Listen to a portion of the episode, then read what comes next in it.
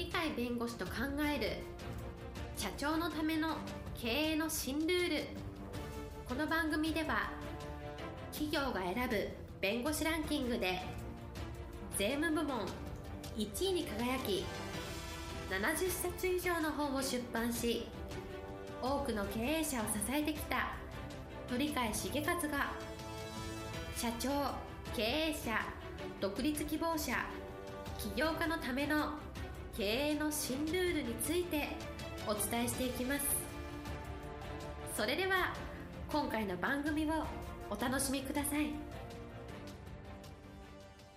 皆さんこんにちは。お元気でしょうか？元気がすべての源です。元気をお届けする鳥飼です。はいパラリーガルの高瀬です。今日のテーマはこれからの時代はずっと変化が激しい時代だと。皆さん方もそう思いでしょうけどそうなると思いますのでその中でもやっぱり成長しなければいけませんから成長の原点は何かというと結局は経営者の元気一つは経営者という物事を推進する場合の中核になる人その元気があるかないかで決まってくるこれは今日のテーマでありますはい今日のテーマ変化の時代での成長の原点は経営者の元気です。変化が激しいというのはもう言うまでもなくもう皆さん方が感じられて今までの常識が通じないインターネットがありますからインターネットでやれる情報の量は半端じゃありませんのでそこの情報をうまく使うことによって経営を大成功させるってこともあるしそれによっていろんな噂が広がりすぎるぐらい今までだったら世間でわずかの人しか広がらないのでいっぺんに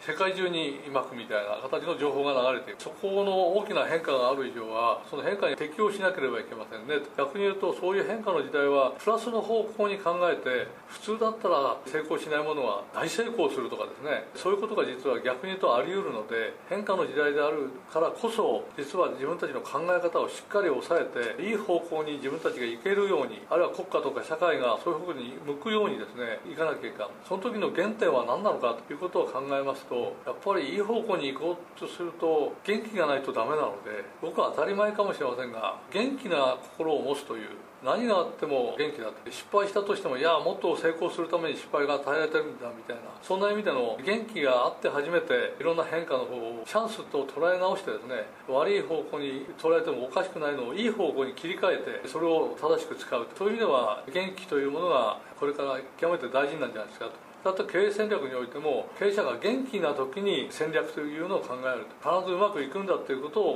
考えて戦略を立てるのと病的な感じでなんか追い込まれたような感じで何かしないとまずいねっていう形でいやいや戦略を立てたってうまくいくわけないんで戦略を立てる時に元気のもとで戦略を立てたらそれが戦略が失敗したとしても元気なんですからそうだったらその失敗原因があるんだからその原因が分かれば逆に逆転を取ればその戦略が成功の戦略に変わるんだという形で元気があればダメな結果が出たとしても諦めないでさらにいい結果出すぞというふうに思うことができる。そういうことが大事だと思います例えば信長なんて勝つはずもない今川義元と大軍と戦ってですね岡谷沢まで実は討ち取ったわけですが真正面から戦ったら勝てるはずないのにで3万人とか言われる軍勢があったとしても今川義元という大将を討ち取れば勝ちますから大将の周りには数百人しかいないわけでそこに襲いかかってそれよりも多い軍勢で相手方が油断している時に襲うというまさに元気の出るやり方によってですね桶狭間で今川義元を討ち取ると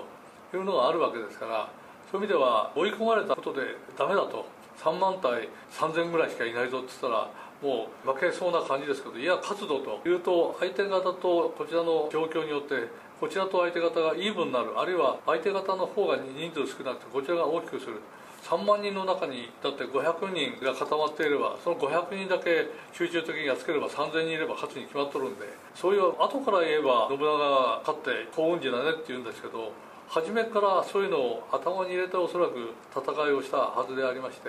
したがって信長は元気があったと思う。ねその元気に基づいて桶狭間の戦いをいい場所の雨がどんどん降ってくる。そういう中で戦いを挑んだようでありますから環境もちゃんと活用するという形で大きな変化がある時代においても命がけで戦う中でその知恵が働くっていうのはやはりよほど元気があって勝つためのアイデアとして自分の頭を使う。あるいは部下たちの信玄を使うということがあったんだろうと思いますのでしたがって今の時代でも自分たちが失敗するとか不利な環境の中に置かれてる企業なんだと言ったとしても相手方お客様あるいは競争相手みたいなものを考えながらも元気があれば新しい戦略でですね自分たちが置かれたマイナスの状況があったらそれをプラスに変えるということもできないわけは決してないわけでありますのでそういう意味ではやっぱり元気をいかに経営者が持つか。